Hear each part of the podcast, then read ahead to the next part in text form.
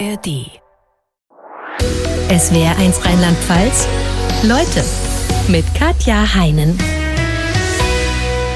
Und zu Gast ist eine Frau, die es im wahrsten Sinne des Wortes von der Tellerwäscherin zur Millionärin gebracht hat, die Kommunikationstrainerin und Unternehmerin und seit kurzem auch Autorin Mia Page. Und das, obwohl sie denkbar schlechte Voraussetzungen hatte, hat sie das geschafft. Herzlich willkommen, Leute. Danke für die Einladung. Frau Page, Sie sind 31 Jahre und verdienen Ihr Geld mit was genau? Oh, es ist eine grobe Mischung aus allem Möglichen. Ich habe eine Social Media Agentur, eine Marketing Agentur und helfe unglaublich vielen Frauen, ihren Weg in die Kommunikation und ins Selbstbewusstsein zu finden. Das heißt, ich habe nicht nur einen Weg, sondern verschiedene Wege für mich gefunden. Dass Sie inzwischen finanziell ausgesorgt haben, verdanken Sie aber etwas anderem nämlich weil Sie ja inzwischen eine Art Expertin für Kryptowährungen sind und äh, da auch rein investiert haben. Für alle, die sich damit nicht so auskennen, das sind eben digitale Währungen, die getauscht, gehandelt werden in Bitcoin, dürften äh, die meisten kennen. Sie hatten weder Bankausbildung noch BWL-Studium. Wie sind Sie drauf gekommen, sich damit zu beschäftigen? Ich habe irgendwann verstanden, dass es einen Unterschied gibt zwischen Menschen, die Geld bekommen und ausgeben und diejenigen, die es bekommen und investieren. Also habe ich mich schlau gemacht. Welche Möglichkeiten gibt es da draußen, um sein Geld zu investieren, um aus Geld mehr Geld zu machen? Und so bin ich dann bei Krypto gelandet. Aktuell haben Sie ein Buch geschrieben mit dem Titel Anstatt zu sagen, so heißt auch Ihre Reihe auf Instagram und TikTok, die inzwischen auf beiden Kanälen die beliebteste Serie ist. Was hat Sie dazu gebracht, das als Buch zu veröffentlichen? Mit Büchern wird mir bekanntlich nicht reich. Es war die Anfrage. Für mich war das total faszinierend zu sehen, wie viele Frauen gesagt haben, bitte schreib doch ein Buch, geh ein bisschen tiefer in die Themen rein, weil auf TikTok und Instagram, wir haben acht Sekunden oder zehn Sekunden, um über ein Thema zu reden. Und deswegen bestehen meine Tipps auch, hey, anstatt das zu sagen, probier's mal damit. Ich kann aber nie in diesen zehn Sekunden in die Tiefe gehen und erklären, warum ist es wichtig, es anders zu verpacken oder warum wirken wir mal selbstbewusster, mal unsicher. Und deswegen habe ich gesagt, hey, wir packen das jetzt in ein Buch für diejenigen, die sagen, ich will mehr darüber wissen. Wir werden dann noch drüber sprechen, auch über Ihre spannende Lebensgeschichte natürlich. Sie sind in eine religiöse Glaubensgemeinschaft hineingeboren, haben mit 24 dann den Absprung geschafft und standen quasi mit nichts außer ihren Klamotten am Leib da. Lassen Sie uns aber erstmal alle, die uns jetzt zuhören, schon mal vorab ein wenig neugierig machen auf Sie. Ich habe ein paar Satzempfänge vorbereitet und würde Sie bitten, die zu ergänzen, okay? Okay. Wenn jemand zu mir sagt, das kannst du nicht. Dann erst recht und dann mache ich es zweimal und Fotos davon. Der wichtigste Satz in meinem Leben ist, jeder Schmerz geht irgendwann vorbei. Geld ist für mich der sechste Sinn, der mir dabei hilft, die anderen fünf Sinne noch mehr zu genießen. Der glücklichste Tag in meinem Leben war, als ich alles hingeschmissen habe und auf der Straße stand und nichts anderes mehr hatte. Ich bewundere Menschen, die durch die Hölle gehen mit Wassereimern für diejenigen, die noch drin sind. Ich kann mich ärgern über mich, wenn ich versuche, Englisch zu sprechen. wenn ich mal schlecht drauf bin. Dann schnappe ich mir meinen kleinen Hund und knuddel ihn ganz fest, bis es dann weg ist. Am wichtigsten in meinem Leben ist mir Frieden. Wenn ich Kindern einen guten Rat mit auf ihren Lebensweg geben dürfte, wäre es der folgende. Du kannst alles sein, was du willst, selbst wenn irgendwann mal du das Gefühl hast, es ist nicht so. Doch, du kannst es. Sie wären sicherlich froh gewesen, wenn Sie jemand gehabt hätten, der diesen Satz zu Ihnen gesagt hätte, oder? Ja, ich habe leider das Gegenteil gehört, wie du darfst es nicht, du sollst nicht und du kannst nicht. Sie sind in eine religiöse Glaubensgemeinschaft hineingeboren. Was Sie in Ihrem Buch schreiben, klingt alles andere als nach einer schönen Kindheit, die Sie dort erlebt haben. Wie anders sah Ihr Alltag als Kind aus im Vergleich zum Alltag der Kinder, die nicht in dieser Glaubensgemeinschaft waren? Ich bin bei den Zeugen Jehovas aufgewachsen. Was bedeutet, du bist ein Teil davon. Nicht im Sinne von, ich bin im Sportverein und gehöre dazu, sondern alles, was du bist, deine Werte, deine Persönlichkeit, deine Identität, wird zu dieser Gemeinschaft. Das heißt, mir wurde nicht beigebracht, mich selbst zu finden, meine Fehler zu entdecken und zu sein, wer ich sein möchte, sondern mir wurde gesagt, das ist die perfekte Version von dir und du musst jetzt dein Bestes geben, um diese Version auch zu sein. Und wie sah die perfekte Version aus, die Ihnen da vorgegeben wurde? Natürlich ist es als Frau still, schweigsam, demütig, ich sollte am besten keine größere schulische Ausbildung suchen, sondern versuchen, innerhalb der Gemeinschaft gut dazustehen. Es wurde mir fast gesagt, die Meinung von anderen Menschen über dich ist viel wichtiger als deine eigene Meinung über dich. Wenn Sie sagen, Sie mussten als Frau still sein, mussten schweigen, ist es aber heute was, wo Sie als Kommunikationstrainerin sagen würden, ich habe davon profitiert, weil ich beobachten konnte, wie die anderen sprechen? Ja, alles, alle Dinge, die uns geschehen, haben irgendwo Vor- und Nachteile. Und ich habe meine Superkraft in der Stille gefunden. Ich durfte nicht sprechen. Am besten sollte ich gar nichts sagen. Da sein, hübsch aussehen und das war's. Aber ich konnte durch das Stillsein andere Menschen beobachten, wie sie miteinander umgehen, wie sie miteinander sprechen und habe immer mehr entdeckt, dass hinter jedem einzelnen Wort, das eine Person spricht, eine Intention sitzt oder wie eine kleine Stimme, die ihnen sagt, was sie sagen sollen. Und ich habe gelernt, auf diese kleine Stimme zu achten, weil sehr, sehr oft sagen Menschen nicht das, was sie denken. Und durch die Stille konnte ich lernen, ah, ich verstehe, was sie denken. Was, was Ihnen heute ja in Ihrem Job entgegenkommt. Das, das hilft mir sehr viel. Ja. Dass Sie das über viele Jahre ähm, beobachten konnten. Sie sind ja trotzdem in die Schule gegangen, hatten also Kontakt zu anderen Kindern. Hatten Sie nie den Gedanken, ich möchte auch so leben wie die? Ständig. Also so sehr sie es uns versucht haben einzutrichtern, dass die anderen Kinder führen das schlechtere Leben oder werden ein schlechteres Leben haben, hat man als Kind immer das Gefühl, das fühlt sich besser an. Man darf nicht Geburtstag feiern, nicht Weihnachten feiern, nicht gratulieren. Die anderen Kinder dürfen in Schullandheim, du nicht.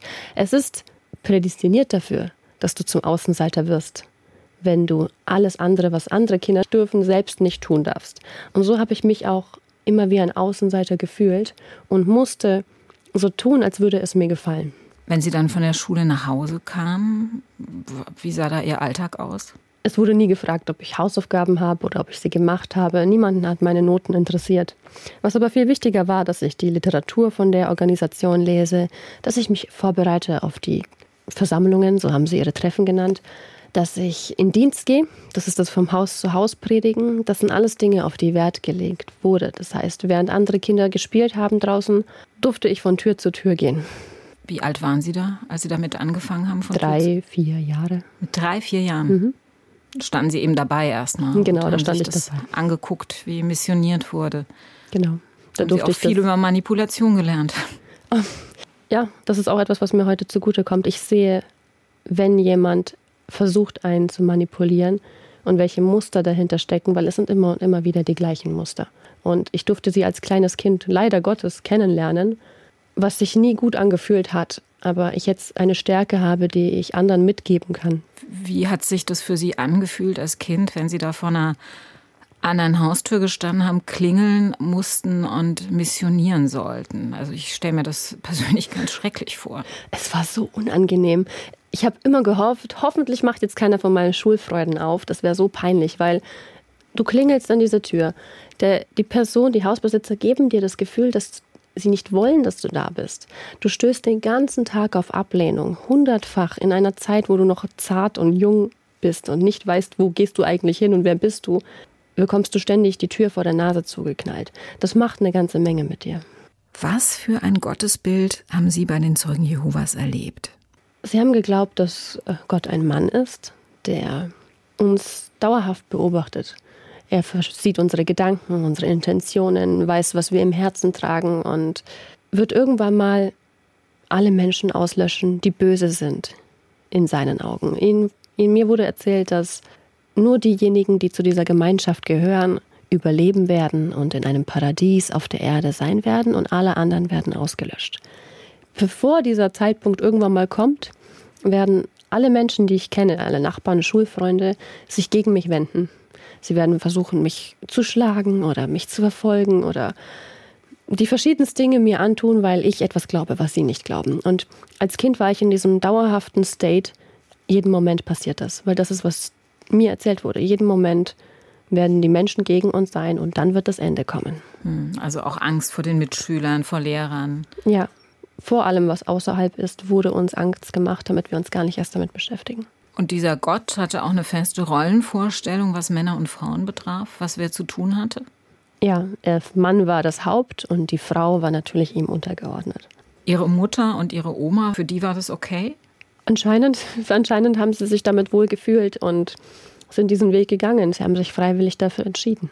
Ihr Vater hat die Flucht ergriffen. Ja, mein Vater hat irgendwann eine andere Frau gefunden und hat uns verlassen.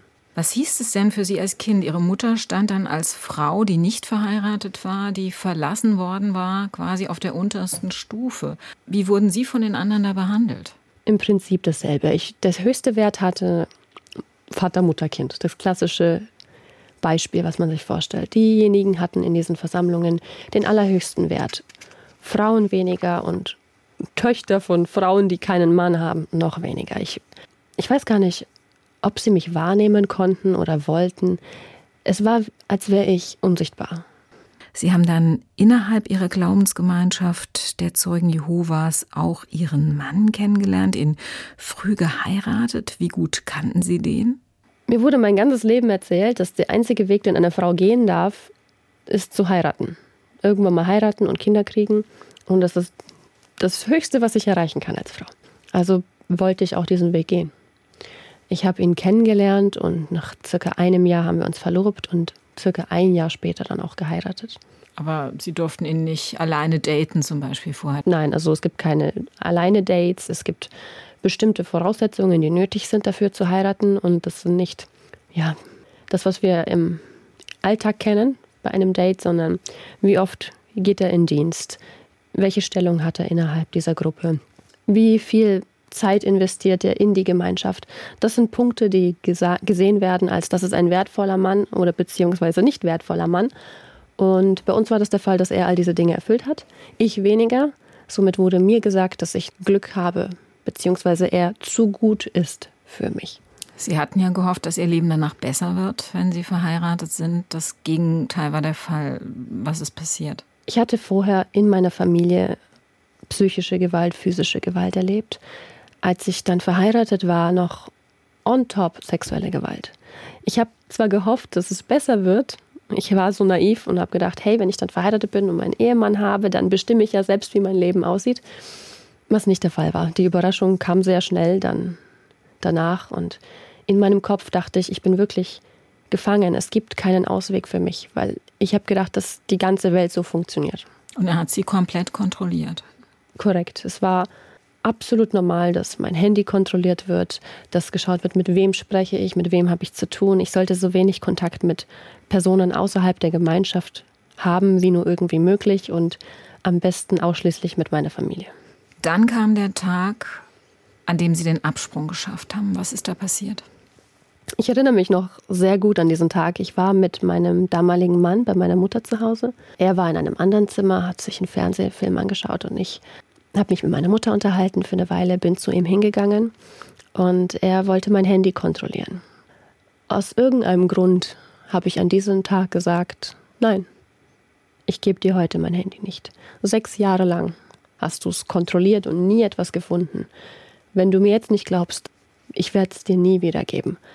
Er ist ausgeflippt, er ist wütend geworden, hat meine Mutter angeschrien, mich, ist rausgestürmt und das war für mich der Tag, an dem ich wusste, mir reicht's jetzt. Das, das war das letzte Mal, dass ich habe irgendwas mit mir machen lassen. Also da war Ihnen klar, ich gehe. War das das erste Mal, dass Sie diesen Gedanken hatten oder ist der vorher schon mal gekommen? Die Schwierigkeit mit dem Gehen war, dass wenn ich die Glaubensgemeinschaft verlasse, dann müssen alle Menschen, die ich vorher kannte, meine Familie, meine Freunde, mich behandeln, als wäre ich tot. Sie müssen die Straßenseite wechseln, sie dürfen mich nicht grüßen, sie dürfen nicht mit mir reden. Das heißt, der Preis, dass ich mich scheiden lasse und aus der Gemeinschaft rausgehe, war ein wirklich sehr, sehr hoher Preis, den ich vorher nie bereit war zu zahlen. Aber an diesem Tag war mir einfach alles egal und ich habe gesagt, ich bezahle und mir ist auch egal, was danach kommt, es wird nicht so schlimm sein wie jetzt da, wo ich bin. Wie hat Ihre Mutter reagiert? Die war ja dabei in der Situation. Hat die versucht, sie zu halten? Meine Mutter wusste nicht recht, mit dieser Situation umzugehen sie hat auch ihre Themen und die Dinge, mit denen sie sich beschäftigt. Und unser Verhältnis war nie Mutter-Tochter, sondern eher ich war die Mutter und sie das Kind. Das heißt, sie konnte mir auch nicht viel Halt geben oder Stütze, sondern sie hat es hingenommen. Ich für mich, ich habe entschieden, ich möchte nichts mehr mit ihnen zu tun haben. Ich war an dem Punkt, an dem ich gesagt habe, wenn ihr mich ausstößt, weil ich einfach nur etwas anderes glaube, dann will ich nichts mehr mit euch zu tun haben. Und so habe ich auch einen Cut gesetzt mit all den Menschen, mit denen ich zu tun hatte. Sie sind gegangen, noch in derselben Nacht, oder? Mhm, ja. Also das war, ich stand dann da, ich war, ich glaube, zwei Tage, drei Tage bei meiner Mutter und Oma zu Hause. Da war die Entscheidung noch nicht öffentlich gefallen, sondern in meinem Herzen. Und dann habe ich gesagt, das war's, ich gehe. Und Sie hatten nichts außer den Klamotten, die Sie am Leib trugen? Oder konnten Sie noch nach Hause gehen zu Ihrem Ehemann und irgendwelche Sachen mitnehmen? Leider nicht. Ich hatte wirklich nur meine Kleidung, die ich am Körper hatte. Die Sachen, die mir gehört haben, habe ich erst fast ein Jahr später bekommen. Was würden Sie jetzt im Nachhinein sagen, hat Ihnen den Mut gegeben, diesen Schritt zu machen? Weil Sie hatten ja auch keine Ausbildung und nichts. Also Sie wussten ja gar nicht, von was soll ich leben. Ich beschreibe es immer so, das Gefühl war, als würden wir jetzt plötzlich mitten in Japan stehen, mit nur den Klamotten, die wir anhaben. Wir verstehen die Sprache nicht, wir verstehen die Menschen nicht, die Kultur nicht, alles ist neu. Und so hat sich meine Stadt angefühlt, weil ich einfach nicht wusste, wie funktioniert die Welt. Ich kannte die Welt nicht. Ich war immer nur in dieser Glocke. Aber trotzdem sagen Sie, es war der glücklichste Tag meines Lebens. Ja, bis heute, wenn ich daran denke, es ist der schönste Tag meines Lebens, weil ich zum allerersten Mal für mich einstand. Vorher ging es wirklich nur darum, was denken andere, wie kann ich anderen nicht schaden, was wollen andere von mir. Das war das erste Mal im Leben, dass ich eine Entscheidung getroffen habe und gesagt, ich mache jetzt das, was ich möchte. Und dieses, dieses erste Mal-Feeling ist bis heute das Allerschönste. Sie sind dann zu Ihrem Vater gegangen, den Sie vorher nicht kannten. Der war Alkoholiker, war gestürzt und im Krankenhaus. Also Sie sind zu ihm ins Krankenzimmer gegangen. Das war Ihre erste Anlaufstelle. Und ja, mein Vater hatte lange Zeit keinen Kontakt zu mir. Immer wieder mal, als ich kleiner war, dann hat es aufgehört. Und wie das Leben so spielt, eine Woche bevor ich mich entschieden habe, ich gehe jetzt raus, glaube ich, er wollte aufhören zu trinken. Und das Problem ist, wenn man Alkoholiker ist und aufhört, dann fällt man in ein Delirium. In diesem Delirium ist er gestürzt und hat sich den Kopf aufgeschlagen und somit im Krankenhaus gelandet. Für mich war das der einzige Weg, wo ich hin konnte. Ich konnte bei ihm sein, neben ihm sitzen auf dem Stuhl, den also, Pudding essen, den er nicht essen konnte. Also Sie haben dann bei ihm im Krankenhaus quasi gelebt, weil Sie keine Wohnung hatten. Korrekt, ja. Ich hatte sonst nichts außer ihn und das Krankenhaus dort.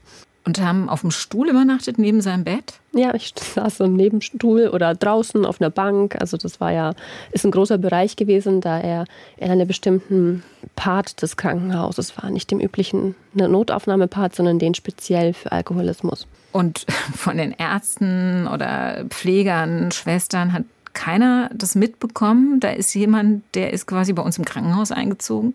Nein, ich habe schon gut versteckt. Ich würde jetzt niemandem empfehlen, das Gleiche zu tun. Nur für mich war das, ich wusste, wann kann ich rein, wann kann ich dort sein, wann ist es auffällig, wann ist es weniger auffällig und habe die Zeit genutzt. Es war nicht lange, Gott sei Dank, aber für die paar Tage hat es mir geholfen. Sie haben sich einen Job gesucht für tagsüber und äh, haben dann als Tellerwäscherin gearbeitet in einer Mensa. Jetzt stellt man sich das ja erstmal nicht als Traumleben vor, tagsüber Tellerwäscher in einer Mensa und dann nachts im Stuhl neben dem Krankenbett übernachten. Wie ging es Ihnen in dieser Zeit? Ich weiß, von außen wirkt es so, das muss ja voll schlimm gewesen sein. Für mich war das keine Sekunde grauenhaft. Im Gegenteil, das war das erste Mal in Freiheit. Ich habe zum ersten Mal in meinem Leben dieses Gefängnis verlassen, in dem ich drin gesteckt habe. Und ich habe mich so frei gefühlt und so voller Energie und glücklich. Das ist für mich wirklich schwierig in Worte zu fassen. Ich weiß, ich bin tagsüber hingegangen und habe Teller gewaschen. Und ich war glücklich, weil ich habe dort Studenten kennengelernt. Das war eine Mensa und habe ihnen Essen verteilt und konnte neue Leute kennenlernen. Es war für mich alles wie ein kleines Kind, das plötzlich einen Haufen Spielsachen kennenlernt. Wie lange haben Sie als Tellerwäscherin gearbeitet? Ich habe kein Gefühl dafür. Vielleicht einige Monate, ich weiß es nicht mehr.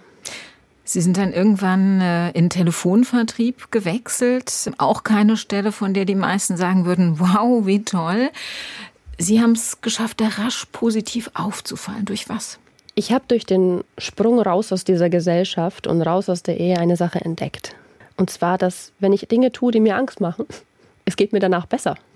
Also habe ich noch mehr Dinge tun wollen, die mir Angst machen. Und wenn jetzt viele darüber nachdenken, im Telefonvertrieb zu arbeiten, oder im Vertrieb grundsätzlich, dann fühlt sich das schon unangenehm an. Fremde Menschen anrufen, mit fremden Menschen sprechen. Und für mich war das genauso. Das war das Unangenehmste, was ich mir vorstellen Sie konnte. kannten Sie ja von den Türen her. Vom Ja, das kann ich ja schon. Das war das Schlimmste. Ich habe es gehasst. Warum habe ich es gemacht? Weil ich hatte die, größte Angst genau davor. Ich hatte die größte Angst, mit Menschen zu sprechen. Ich war so schüchtern, so in mich gekehrt. Und ich wollte es loslassen. Also bin ich mit dem Kopf durch die Angst hindurch. Wie haben Sie es dann geschafft, letztlich zu Geld zu kommen? Und zwar zu so viel Geld, dass Sie heute sagen können, ich kann mir meine Wünsche wirklich erfüllen, die ich habe. Durch den Bitcoin, also durch Kryptowährungen? Irgendwann mal hatte ich die Phase, dann habe ich gemerkt, ich will mehr. Ich habe in Vertriebsbüros gearbeitet, habe gut verdient, war erfolgreich, war einer der Besten dort in dem Büro. Also Sie haben richtig gut verkauft. Ja. Und irgendwann hatte ich den Gedanken, wenn ich das für jemand anders kann, dann kann ich das doch noch zehnmal mehr für mich. Also bin ich rausgegangen und habe mir Menschen angeschaut, die das Leben führen, das ich gerne hätte. Wenn da jemand war, der einen Porsche gefahren ist, dann habe ich den angehalten, habe ihn gefragt, was er denn so macht. Oder wenn da eine Frau war, die eine teure Handtasche hatte, ich habe ihr einen Kaffee ausgegeben und sie gefragt, wie ist sie denn an diese Tasche gekommen? Und keine von ihnen hat mir jemals gesagt, Mama und Papa haben es mir gekauft. Jeder hat mir ihren Weg erzählt und wie sie den gegangen sind und welche Schwierigkeiten sie hatte. Und ich habe mir all diese Tipps geschnappt und versucht, es so gut wie möglich für mich umzusetzen. Und einer von diesen Tipps war, Geld verdient man nicht, Geld sammelt man. Finde verschiedene Wege, Geld zu sammeln. Und dann stand ich erstmal da und hatte keine Ahnung, was soll ich tun. Also habe ich das Erste gemacht, was mir eingefallen ist, und zwar in mein Handy geschaut. Irgendwo wusste ich, es gibt Menschen da draußen, die machen damit Geld. Aber wie? Also wollte ich herausfinden, wie. Und so bin ich Stück für Stück immer mehr in die Welt von Social Media, in die Welt von Marketing, in Sales reingegangen und habe erkannt, es gibt da tausende verschiedene Möglichkeiten. Ich habe damals angefangen, Social Media Accounts für Unternehmen zu übernehmen, habe damit Geld verdient. Dann habe ich angefangen, Influencer zu managen, ihnen zu helfen, ihre Kooperationen zu finden, damit Geld verdienen. Es waren so viele Möglichkeiten, allein auf dem Social Media, die ich kombiniert habe und dann das Beste gemacht habe, was ich machen konnte, das Geld nicht ausgeben, sondern investieren. Zum einen in mich investieren, das heißt mein Wissen, meine Talente und Fähigkeiten und zum anderen die verschiedensten Möglichkeiten da draußen zu nutzen. Jetzt sagen sicherlich viele, aber Geld macht doch gar nicht glücklich. Was entgegnen Sie da? Ich habe den Spruch so oft schon gehört und ich war auch mal an dem Punkt, als ich dachte, Geld macht nicht glücklich und das stimmt. So dieses Papier, wenn ich mir jetzt einen Papierhaufen an den Nachttisch lege, werde ich jetzt nicht glücklicher. Die Frage ist, was macht man damit? Wie geht man damit um? Und kann man anderen helfen? Und vor allem für mich hat es immer bedeutet, Freiheit zu haben. Ich wollte das Geld haben, damit ich mich frei fühlen kann und nicht abhängig, weil ich wusste, wie es sich anfühlt, wenn man abhängig ist von einem Mann oder der Familie. Ich habe irgendwann mal gesehen, der, der für dein Leben bezahlt, bestimmt über dein Leben. Und als mein Chef bezahlt hat für mein Leben, hat er darüber bestimmt. Er entschied, wo ich am Mittwoch um 10 Uhr bin, nicht ich. Mein Mann hat darüber bestimmt. Und ich wollte endlich die Person sein, die über mein Leben bestimmt. Ihren Instagram- und TikTok-Kanal, auf dem Sie Lebensweisheiten posten und Menschen beibringen, Dinge besser zu kommunizieren. Haben Sie den auch mit dem primären Ziel gegründet, Geld zu verdienen? Oh Gott, das war das komplette Gegenteil. Ich habe damals angefangen, ich weiß noch, meine Freundinnen haben mich angerufen, drei wundervolle Frauen, intelligent und haben alle drei geweint wegen einem Mann. Weil er hat nicht die Nachrichten gelesen oder er hat ihr Instagram-Story gesehen und nicht geantwortet. Und an diesem Tag, ich glaube, ich habe das sogar noch in meinen Highlights gespeichert auf Instagram, habe ich beschlossen, ich helfe jetzt Frauen. Ich hatte die Schnauze voll davon, Frauen zu sehen, die ihr Potenzial komplett unter den Teppich kehren. Und ich weiß, ich habe damals angefangen und ich habe mir gesagt, ich poste jetzt das, was mir gefällt. Und wenn ich zwei Frauen damit helfe, dann bin ich glücklich. Das Ergebnis war, ich hatte 80.000 Follower in zwei Monaten. Und Sie arbeiten auch als Coach, also machen auch direkte Coachings. Wie erfüllend ist es für Sie persönlich? Es ist wundervoll. Es ist wie so ein Baby, das ich begleiten kann auf dem Weg. Ich liebe es zu sehen, wie sie kommen zu mir und sind am Anfang schüchtern oder da sind ganz viele äh und dieses Gekicher, was Frauen immer gerne machen. Und dann arbeiten wir gemeinsam und Du siehst plötzlich, wie daraus eine Frau entsteht, eine, die im Leben steht, die weiß, was sie will, die es kommunizieren kann und die gerade sitzt. Es ist, es ist so ein wundervolles Gefühl, weil ich weiß, wie viel Schmerz dahinter steckt, wenn wir nicht kommunizieren, was wir wollen und wünschen. Jetzt haben Sie ja auch nicht Kommunikationswissenschaft studiert. Woher haben Sie Ihr geballtes Wissen? Wirklich vom Beobachten von Kleinkind an? Das ganze Wissen ist aus den vielen, vielen Jahren, in denen ich es selbst ausprobiert habe. Ich bin ja nicht äh, rausgegangen aus dieser Gemeinschaft und war plötzlich fehlerlos. Nee, ich habe alle Fehler gemacht, die man machen konnte, weil ich wollte herausfinden, wie funktionieren diese Fehler. Wenn ich etwas so sage, kommt es anders an, als wenn ich es so sage. Ich habe Menschen verletzt mit meinen Worten. Ich habe mich klein gemacht mit meinen Worten. Ich habe übertrieben mit meinen Worten. Ich habe all diese Fehler gemacht, damit die anderen es nicht mehr machen müssen. Und jetzt bin ich an dem Punkt, wo ich aus der Praxis weiß, wie fühlt sich das an und ihnen auch direkt praktische Tipps geben kann. Dann lassen Sie uns doch mal an Ihrem geballten Wissen teilhaben. Ich habe einfach mal ein paar Bereiche aus Ihrem Buch aufgegriffen, von denen ich dachte, das betrifft uns alle, egal wie alt wir sind. Bereiche, in denen wir immer wieder falsch kommunizieren und uns selbst und äh, anderen damit schaden. Nehmen wir mal den Bereich Beziehung. Sie schildern in Ihrem Buch, eine Szene, die viele von uns so oder so ähnlich kennen dürften. Man kommt von der Arbeit nach Hause, ist gerade völlig erschöpft, hat das Bedürfnis, sich was Gutes zu tun. Der Partner sagt, ich gehe schnell einkaufen und man ruft ihm hinterher, super, bring mir Schokolade mit, die brauche ich jetzt ganz dringend. Dann kommt er nach Hause, hat einen Einkaufskorb voll mit Sachen, die er gerne wollte, aber unsere Schokolade ist nicht dabei. So. Was passiert dann in den meisten Fällen? In den meisten Fällen hört man dann etwas wie, du denkst nie an mich, du, wieder hast du mich vergessen, du weißt, wie wichtig mir das ist. Das sind die Dinge, die dann passieren und schwupps, endet der Tag, der sowieso schon hart war und viel Arbeit war, in Streit und Ärger. Man kann aber stattdessen was anderes machen. Nämlich? Hinter dem du denkst nicht an mich oder hast mich wieder vergessen und immer vergisst du mich, steckt eine der ersten Lektionen, die ich in Beziehungen gelernt habe. Das Wort immer, wieder und nie löschen. Weil alles, was wir damit sagen, wird schlimmer. Immer macht alles schlimmer. Erstens. Zweitens, in diesem Moment ist man so sehr bei sich und geht davon aus, dass der Partner das wissen müsste. Und nichts killt Beziehungen mehr als Erwartungen. Und noch schlimmer ist es, wenn man Erwartungen nicht ausspricht. Das Aber ich habe es doch ausgesprochen. Ich habe ja gesagt, bring mir Schokolade mit. ja, das definitiv. Das ist gut gewesen. Nur der zweite Part mit immer vergisst du mich ist keine er ausgesprochene Erwartung. Was können wir stattdessen sagen? Anstatt nie denkst du an mich, sagen, hey, mir war das wichtig, diese Schokolade zu essen und ich verstehe, mit Sicherheit hast du es vergessen oder irgendwie ist es durchgerutscht, als ich es dir gesagt habe. Ich habe jetzt das Gefühl, dass ich dir nicht so wichtig bin. Ist es das, was du wolltest? Allein dieser Satz, das kannst du dir vorstellen, was das mit deinem Gegenüber macht. Weil bei ihm war sicher nur ein, oh, ich habe es vergessen oder ich hatte so viele Sachen. Im seltensten Fall hat er die Schokolade mit Absicht vergessen, um dir weh zu tun.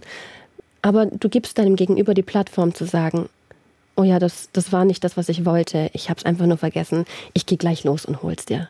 Oder nächstes Mal bitte, ich schreibe mir das sofort auf damit ich es nicht vergesse. Und schon entsteht kein Streit. Einfach ein einfaches, hey, es fühlt sich für mich so an, was können wir in Zukunft anders machen? Sorgt dafür, dass der komplette Abend oder vielleicht die kompletten Tage, die danach folgen, schön werden, anstatt in Streit enden. Eine weitere Situation, die ganz typisch ist, ich komme nach Hause, mein Mann sitzt vor dem Fernseher, schaut gerade Sport. Ich will ihm was erzählen, was mich belastet, mit dem Endergebnis, dass er mir irgendwann, Minuten später, einen völlig banalen Ratschlag gibt und ich das Gefühl habe, der hat gar nicht richtig zugehört. Naja, wir müssen wissen, äh, im männlichen Gehirn ist das so, die suchen nach Lösungen und Problemen und Lösungen und Problemen. Wir Frauen, wir brauchen keine Lösung. Wir wollen gehört werden und verstanden werden. Das bedeutet, was wir jetzt machen können, ist sagen, ich hatte eine schwierige Phase in der Arbeit und ich möchte einfach nur, dass du mich im Arm hältst und mir zuhörst. Dann kann er sein Lösungshirn ausschalten, den Knopf runterfahren und dir einfach nur zuhören. Weil ansonsten, das ist wieder etwas, was nicht kommuniziert wird, wird er glauben, er muss dir jetzt helfen. Er ist ja dein Partner, er liebt dich, er will dir ja helfen. Er will dir die Lösung geben, damit du dich nicht mehr so fühlst. Und er, er kennt es nicht von sich, dass es dir einfach nur besser gehen würde, wenn du ihn hältst. Das ist selten, dass ein Mann sagt, bitte halt mich einfach nur, ich will die Lösung selber finden. Wir Frauen machen das aber so. Das heißt, einfach hingehen, bevor irgendwas ist und sagen, bitte hör mir einfach nur zu und verstehe mich, das ist, was ich gerade brauche. Aber auch umgekehrt, die Herren, wenn die Frau kommt mit einer Schwierigkeit, dann ist das allererste, was du sagst, möchtest du eine Lösung oder soll ich dir einfach nur zuhören? Manchmal bietet ja schon die Körpersprache genügend Anlass für Missverständnisse. Sie sagen, äh, Männer und Frauen ticken nicht nur anders, sondern sie nicken auch anders. ähm, vielleicht können Sie das mal kurz erklären. Ja, das ist mein Lieblingspaar. Männer nicken, wenn sie zustimmen. Frauen nicken, wenn sie zuhören. Das bedeutet, ein Mann erklärt dir etwas und du nickst dabei, dann glaubt der Mann, du stimmst ihm zu, bei seinem Plan bist du voll dabei. Und in Wirklichkeit bist du nicht dabei. Aber er glaubt, du bist dabei. Oder die Frau spricht mit einem Mann und er nickt nicht. Sie geht dann davon auf, dass er gar nicht zuhört. Aber für ihn bedeutet es, ich höre dir zu, ich muss aber nicht nicken, weil ich stimme nicht zu. Und so entstehen so viele Streits. Also Männer nicken, um zuzustimmen, Frauen nicken, um zuzuhören. Für die Herren einfach nicken, während sie spricht und sie ist super glücklich. Für die Damen nur nicken, wenn du ihm auch wirklich zustimmst. Sie sagen, was auch wichtig ist in der Partnerschaft, ist zu verstehen, welcher Liebestyp man selbst ist und welcher der Partner ist. Nur dann kann man ihm nämlich auch geben, was er braucht. Oder für sich selber eben einfordern, was man braucht. Welche Typen gibt es da und wie finde ich heraus, welcher ich bin? Ja, es gibt das Buch Fünf Sprachen der Liebe. Das hat mir damals sehr viel geholfen, weil ich habe auch dann erst entdeckt, dass jeder von uns eine Art Liebessprache hat. Bei den einen ist es Wörter, die lieben es dann, wenn man ihnen wundervolle, nette Dinge sagt. Bei anderen ist es Touch. Das kennt man vielleicht, wenn man einen Partner hat, der dich die ganze Zeit umarmen möchte und du willst es gar nicht. Seine Liebessprache ist Touch. Da gibt es Menschen, die haben Quality Time, die verbringen 100% Fokus und Zeit mit dir. Oder Menschen, die sagen, ja, ich bin gern für dich da. Sie tun gerne etwas für dich. Also kaufen ein. Kaufen ein. Bringen die Schokolade bring, auch tatsächlich bring mit. Ja, bringt die Schokolade, das ist kein Problem. Und was mich noch entdeckt habe, ist eine Art von Liebessprache, die nenne ich Knowing. Einfach jemanden kennen. Wenn ich das Gefühl habe, mein Partner kennt mich, fühle ich mich geliebt. Es gibt auch die Liebessprache Geschenke. Ja, es gibt da draußen Männer und Frauen, die wollen Geschenke bekommen und haben dadurch das Gefühl, geliebt zu werden. Und das ist, das ist ich finde das wundervoll. Und das ist eine Sache, die man definitiv ins erste Date packen sollte, zu fragen, was ist deine Liebessprache? Wie, wie zeigst du Liebe, aber wie möchtest du auch Liebe empfangen? Weil wenn das matcht, dann fühlt sich die Beziehung schon ein bisschen kribbliger an. Und wenn es nicht matcht, wenn ich eine andere Liebessprache habe, wenn ich zum Beispiel der Typ bin, der hm, ja Worte braucht, der es braucht, dass mein Partner mir oft sagt, dass er mich liebt und was er gut an mir findet. Er ist aber selber jemand, der meinetwegen ähm, Berührungen braucht. Dann kann man ja auch drüber reden, ne? Yes, da sind wir wieder bei der Kommunikation. Zuallererst musst du es wissen und er auch. Und zweitens, du musst dich fragen, kann ich damit klarkommen, dass er eben nicht in der Lage ist, die Worte zu sprechen und stattdessen eine von seinen gebenden Liebessprachen anerkennen. Also anerkennen, ah, okay, er liebt mich, weil er mich jetzt gerade umarmt und knuddelt. Oder zweitens, du studierst mit ihm ein, was soll er denn sagen? Was würdest du gerne hören? Was brauchst du? Und ich weiß, ich weiß, das fühlt sich am Anfang an, wie das muss er doch selbst wissen. Aber das ist nicht der Fall. Jeder von uns hat, hat eine andere Liebessprache und wir können uns schwer in eine andere hineinversetzen. Das heißt, umso mehr wenn du hingehst und sagst, hey, das nächste Mal, wenn ich von der Arbeit nach Hause komme, kannst du einfach nur Ich liebe dich schreien durch den ganzen Raum. Das würde mich schon glücklich machen. Das hilft. Einfach sprechen. Einfach sprechen. Lassen Sie uns mal vom Thema Partnerschaft wegkommen und aufs Thema Abgrenzen zu sprechen kommen. Eine Situation, die wir vermutlich alle kennen. Eine Freundin ruft an oder die Mutter ruft an und wir haben gerade keine Zeit, sagen das auch. Das stört den anderen aber überhaupt nicht. Der redet einfach weiter. Haben Sie da einen guten Tipp, wie man aus der Situation rauskommt, ohne den anderen zu verletzen? Ich glaube, der beste Tipp wäre einfach auflegen, aber das funktioniert nicht so gut. Dann wären wir nicht bei der Kommunikation. Nein, ich habe das Nein-Sagen-Sandwich irgendwann erfunden. Das Nein-Sagen-Sandwich ist das, was einem hilft, Nein zu sagen, aber so, dass dein Gegenüber sich wohlfühlt. Normalerweise, sagen wir mal jetzt, die Mutter ruft an und sie erzählt von dem Mittagessen bei der Tante. Du bist aber gerade auf dem Weg zur Arbeit oder einfach mit deinem Kopf nicht dabei. Ist das Beste, was du sagen kannst, hey Mom, danke, dass du mich anrufst. Ich liebe es, deine Stimme zu hören. Ich bin jetzt hier gerade auf dem Weg zur Arbeit. Ich rufe dich um 17, 18 Uhr nochmal an und bis dahin kannst du ja das, das, das mir dann erzählen. Das fühlt sich tausendmal besser an als ein, oh, ich habe jetzt keine Zeit, ich will jetzt nicht und auflegen. Weil unsere Mutter oder unsere Freundin oder unser Vater, die rufen uns ja nicht an, weil sie uns nerven wollen, sondern sie haben ein Bedürfnis, ein Bedürfnis nach uns, was wundervoll ist. Und das sollten wir auch anerkennen und Danke dafür sagen. Das heißt, das Nein sagen Sandwich fängt immer mit einem Danke an. Sagt der Kollegin, hey, danke, dass du an mich gedacht hast. Ich kann leider nicht. Ich bin mir sicher, du Fuchs findest jemand anders. Oder sag deinem Freund, ah, ich bin so dankbar für deine Zeit, ich brauche gerade einfach fünf Minuten für mich. Was hältst du davon, wenn wir später essen gehen? Die Dinge einfach so zu verpacken und dein Nein in ein Sandwich zu verpacken, tut nicht nur deinem Gegenüber gut, weil allein das jetzt zu hören klingt schon besser, es tut auch dir gut, weil du nicht wie ein kleines Kind reagierst, dem was weggenommen wird, sondern wie eine erwachsene Person, das was wir alle sind, und Würde zeigen kannst. Nein zu sagen ist ja in vielen Situationen wichtig, gut Nein zu sagen, auch im Job. Sie machen ja auch Coaching, was berufliches Vorankommen betrifft, gerade von Frauen. Jetzt denken ja viele Frauen, das reicht, wenn ich mich anstrenge, dann bin ich richtig gut und das wird dann auch gesehen. Mein Chef wird es sehen und dann werde ich befördert. Denken Sie, das ist einer der Gründe, warum wir mehr Männer in Führungspositionen haben als Frauen? Ich habe irgendwann mal erkannt, du kriegst vom Leben, vor allem im Business, nicht das, was du verdienst, sondern das, was du verhandelst. Und wir Frauen fühlen uns sehr unwohl, wenn wir verhandeln müssen. Wenn wir verstehen müssen, ich muss nicht nur tun, sondern auch zeigen, was ich tue. Weil uns wurde immer beigebracht, sei bescheiden, sei leise, sei nicht so auffällig. Aber um deinem Chef mitzuteilen, dass du verdammt gut bist, musst du es ihm auch sagen. Wir können nicht davon ausgehen, dass unsere Chefs, unsere Abteilungsleiter alles sehen, was wir machen. Das passiert nicht. Die haben selbst hunderttausende Sachen im Kopf. Worüber wir aber Entscheidungskraft haben, ist ihnen zu sagen, guck mal, das habe ich geschafft.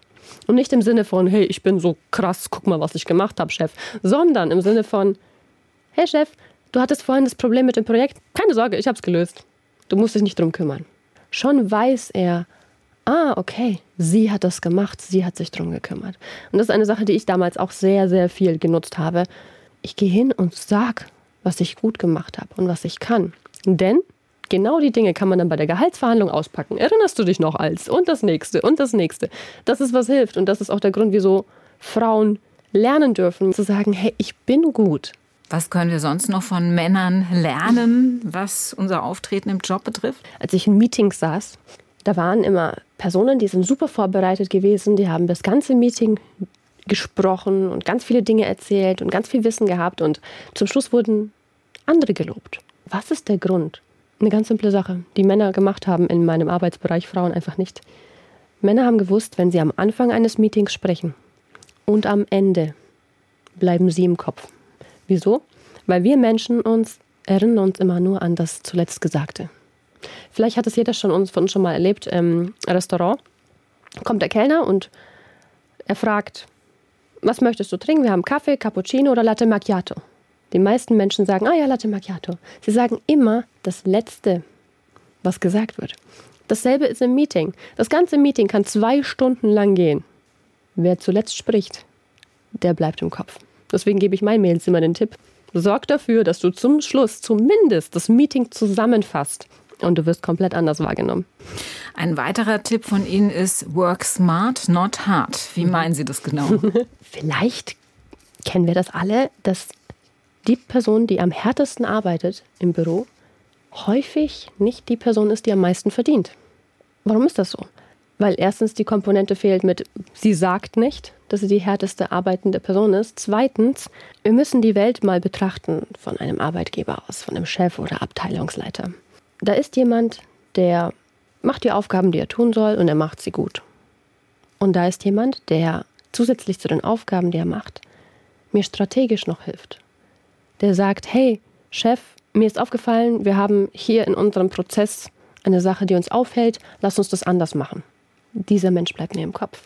Und wir dürfen alle lernen, dieser Mensch zu sein. Wir dürfen alle lernen zu verstehen, was will eigentlich ein Arbeitgeber von uns? Wie falle ich auf? Wie kann ich dafür sorgen, dass ich ihm einen Mehrwert bringe? Nicht nur indem ich meine Aufgaben abarbeite, sondern um die Ecke denke, einen Schritt weiter denke und wieder mal dafür sorge, dass ich die Person bin, die ihm das sagt. Ich weiß, damals gab es eine Situation, ich glaube, da ging es nur ums Protokolle schreiben. Ich hätte Protokolle schreiben sollen. Was habe ich gemacht? Ein System erstellt, sodass alle, die jemals Protokolle nach mir schreiben, es tausendmal einfacher haben. War das gut? Ja. Hat der Chef mich gelobt? Ja. Konnte ich das bei einer Gehaltsverhandlung auspacken? Ja. Und deswegen sage ich nicht, work hard, work smart. Finde jetzt für dich heraus, was kann ich tun, um anderen Menschen das Leben zu erleichtern. Nicht nur dem Chef an sich, vielleicht kann man auch dem ganzen Büro das Leben irgendwie leichter machen und du wirst dafür besser bezahlt werden. Jetzt sind Sie ja jemand, der das geschafft hat, der auch sonst ganz viel geschafft hat und den Mut gefunden hat, auszubrechen aus einer Lebenssituation, von der Sie gesagt haben, so will ich nicht mehr leben obwohl sie ja wirklich nichts mehr hatten außer die Kleider am Leib. Haben Sie trotzdem Verständnis für Menschen, die sich das nicht trauen, die in unglücklichen Beziehungen bleiben, weil sie Angst vor dem Alleinsein haben oder den Job weitermachen, der ihnen keinen Spaß mehr macht, weil sie Angst haben, sonst arbeitslos zu werden? Ja, das verstehe ich. Ich war ja sechs Jahre an dem Punkt dass ich Angst hatte und nicht wollte und nicht getraut habe und die Konsequenzen, was andere denken. Ich weiß, wie sich das anfühlt und ich weiß, wie unangenehm es ist. Und das Letzte, was diese Menschen auch noch brauchen, ist Hass oder Wut oder sonst irgendwas. Nein, was sie brauchen, ist einen riesengroßen Haufen Verständnis. Wie kann man diese Menschen motivieren, den Mut haben, da rauszukommen? Sie tun das ja als Coach. Es gibt zwei Gründe, warum wir die Dinge tun, die wir tun. Das eine ist aus Liebe und das andere ist aus Angst.